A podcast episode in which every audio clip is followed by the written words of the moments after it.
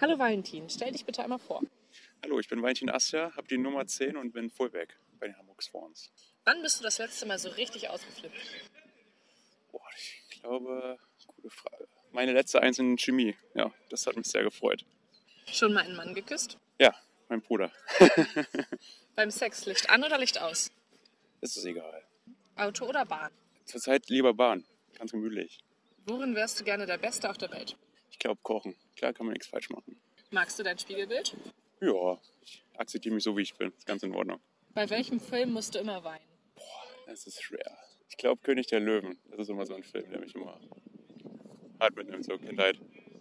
Für welchen Star würdest du schwul werden? Oh, Schauspielernamen weiß ich nicht, aber äh, Daryl von The Walking Dead ist so ein Charakter da. Wofür bist du dankbar?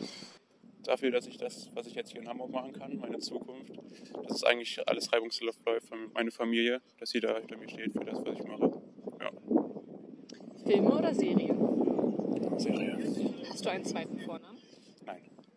Krankenschwester oder Schulmädchenuniform? Krankenschwester war ich schon, dann Schulmädchen. Dankeschön. Ja, gerne.